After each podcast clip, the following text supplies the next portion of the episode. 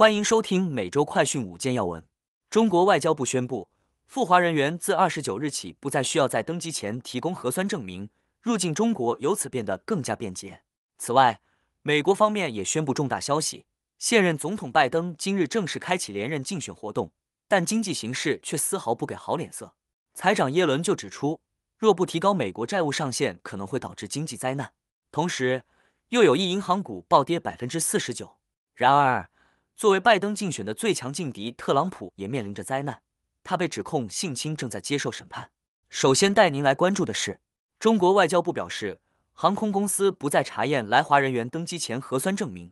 中国外交部发言人毛宁二十五日在记者会上宣布，为进一步便利中外人员往来，本着科学精准、安全有序的原则，中方将进一步优化远端检测安排。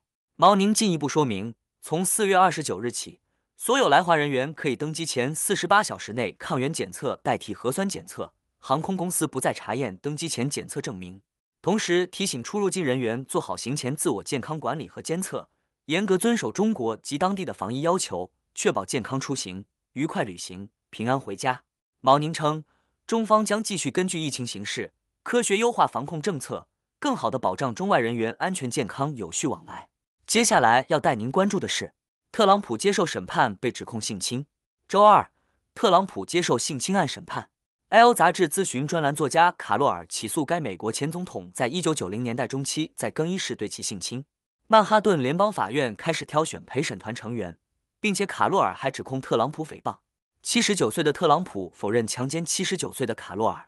特朗普在二零二二年十月的社交真相平台上发帖称，卡洛尔的说法是骗局。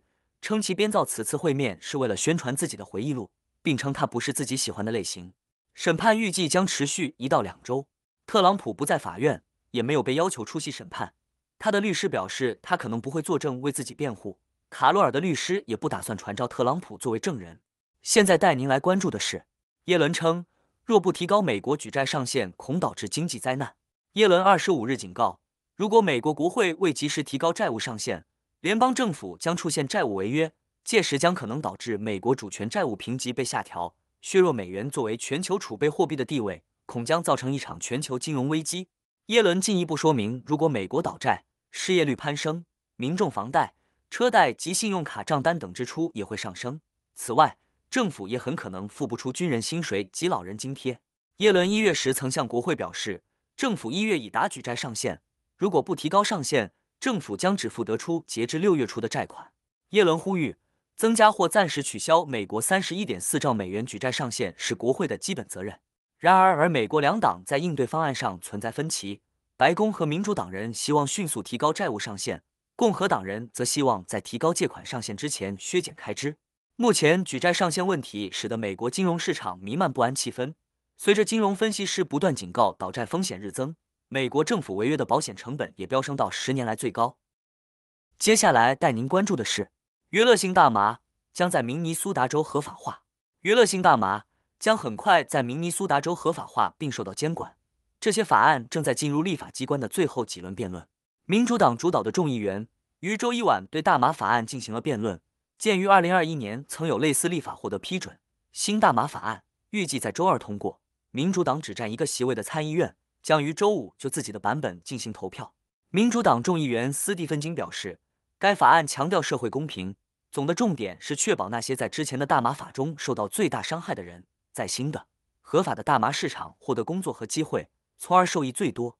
据悉，全国范围内非裔美国人和西班牙裔美国人因与大麻相关的犯罪而被州定罪，这给他们带来了不成比例的负担。最后带您关注的是。客户提取一千亿美元存款，第一信托银行股价暴跌百分之四十九。周二，由于第一信托银行此前透露其客户在上个季度提取了价值超过一千亿美元的存款，该银行在盘前交易中暴跌百分之二十一。周二最终股价下跌超过百分之四十九，价格仅剩八点一美元。第一信托银行在周一发布了令人震惊的第一季度收益报告，暴露出上个月银行业动荡对其存款基础的影响程度。随后股价下跌。截止三月三十一日的三个月内，存款从大约一千七百六十亿美元暴跌至略高于一千零四十亿美元。该银行计划实施成本削减来应对资金外流，在第二季度削减高管薪酬，并裁员百分之二十到二十五的员工。以上是今天的每周快讯五件要闻，更多完整新闻内容，请关注凤凰美洲台微信、隐私、脸书、小红书、TikTok、油管、推特等各社群平台。